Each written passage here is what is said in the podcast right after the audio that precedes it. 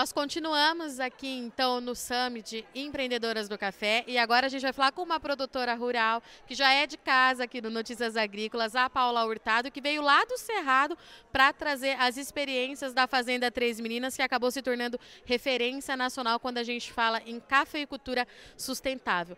Paula, a primeira pergunta que eu tenho para te falar, como é trazer a experiência do Cerrado aqui para o sul de Minas, fazer essa troca?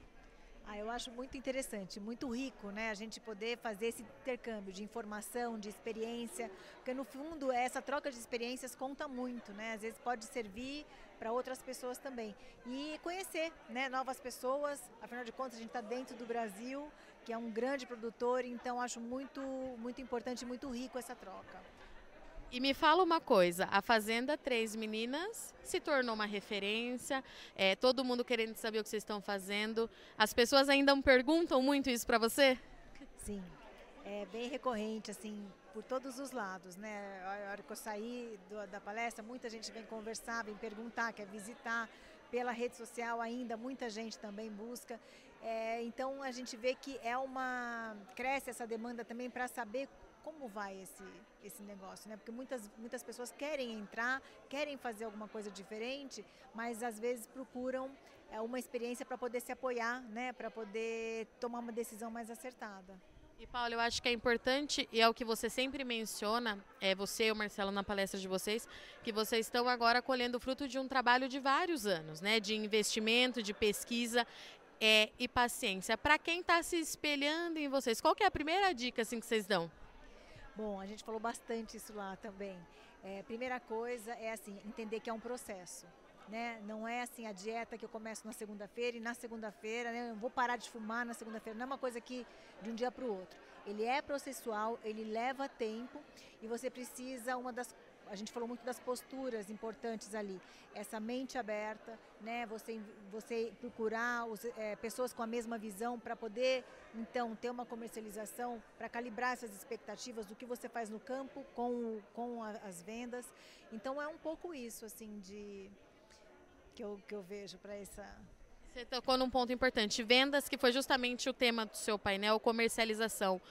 É, em outras vezes vocês falaram isso para mim, que toda essa ação acaba gerando também mais rentabilidade e abre portas é, com o mercado das certificações é, e tudo mais.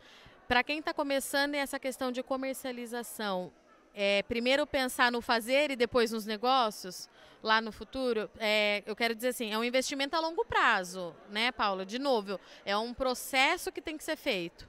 É, olha só, é assim, como eu vejo, essa demanda, é, ela está mudando, ela está se modificando.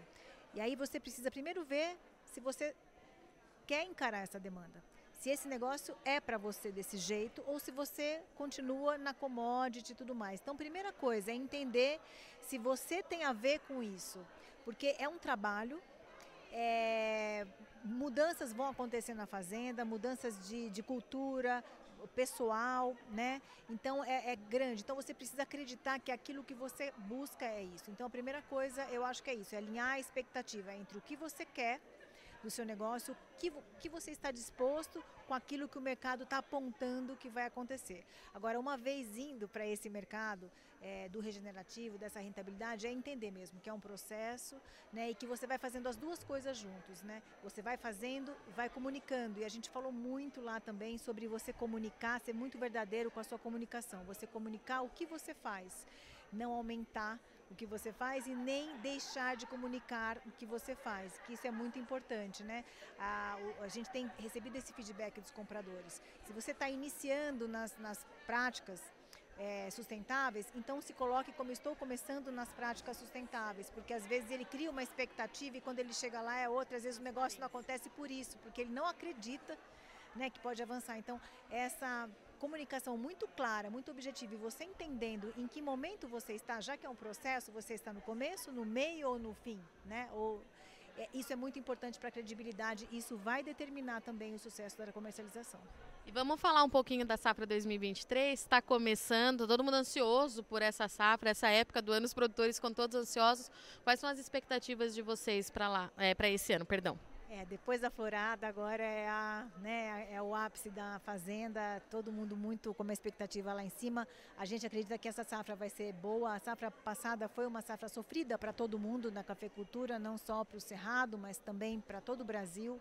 Então a gente está muito mais contente, né? A gente entra com outro espírito agora para a safra. Claro, tem sempre desafios durante, né?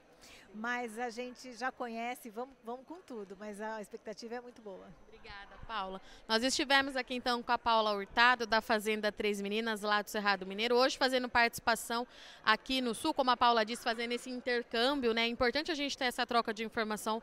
O Brasil é muito grande, tem muito café, e quando a gente troca, a gente de fato consegue avançar. Já já a gente está de volta, não sai daí. Música